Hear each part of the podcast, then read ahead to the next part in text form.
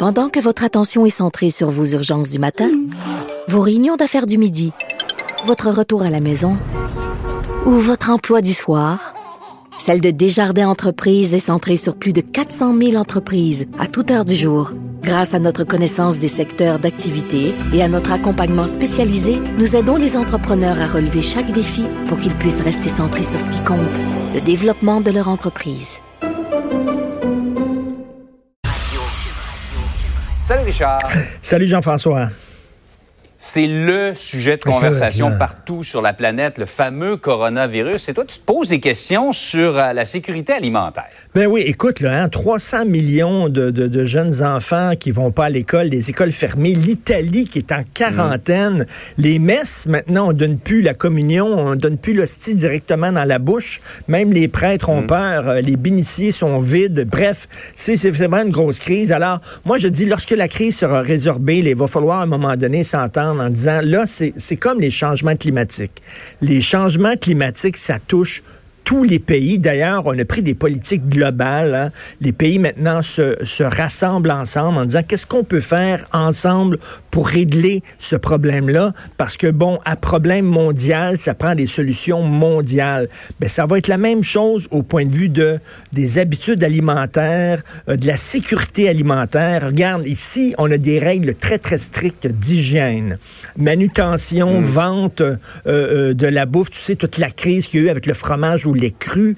On disait non, non, non, c'est dangereux pour votre santé, ça n'a pas de bon sens. Le MAPAC est très, très sévère.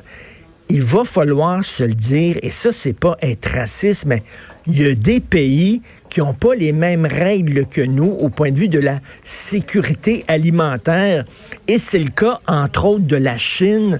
Des fameux wet markets, ce sont des marchés mmh. euh, euh, traditionnels où il y a des animaux sauvages, il y a de la viande sur des étals à ciel ouvert qui peuvent rester là pendant plusieurs jours.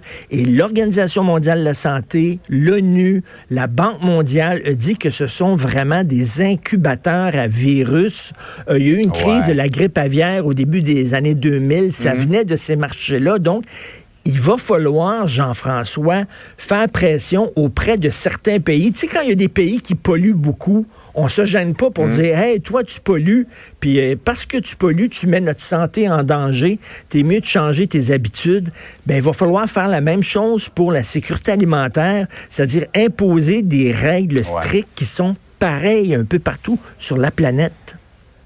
Surtout, Richard, qu'on ne sait pas exactement, on, en connaît très peu sur ce virus-là, combien de temps il peut survivre, comment précisément il peut se transmettre? On a des indices, mais c'est pas clair. Ben c'est ça. Puis tu sais, la déforestation, par exemple, au Brésil, on fait beaucoup de déforestation et ça, ben ça nous met en contact avec des virus qu'on ne connaissait pas et qui peuvent mettre notre santé en danger. Donc là, c'est, tu sais, on couche, on couche tous dans le même lit. L'humanité, là, on est interconnectés, mm-hmm. on couche tous dans le même lit. Donc, il va falloir, un moment donné, s'asseoir, euh, les représentants des divers pays, en disant, ben là, ça prend des règles d'hygiène et de, de, sécurité alimentaire qui sont les mêmes pour l'ensemble de la planète.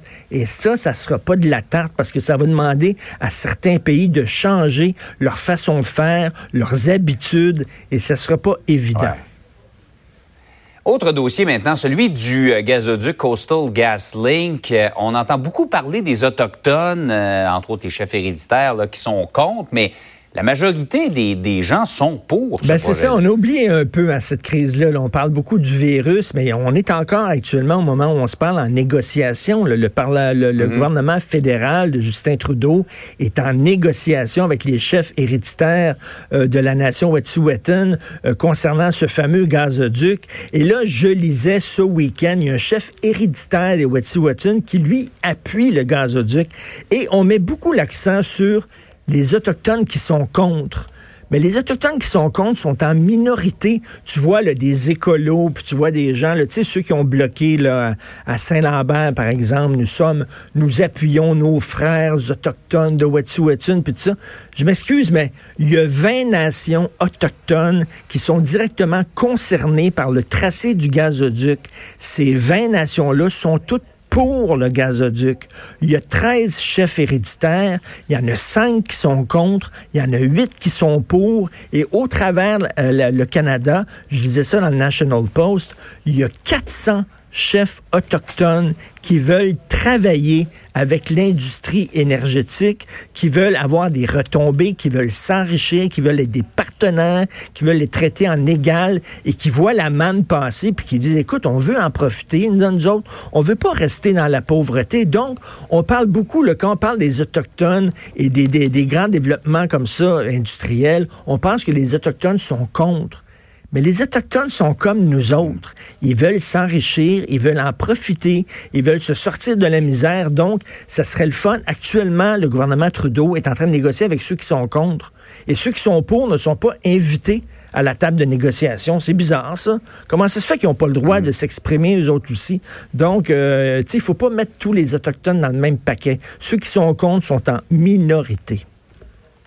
En tout cas, on les a beaucoup entendus euh, dans les dernières semaines, ça c'est certain.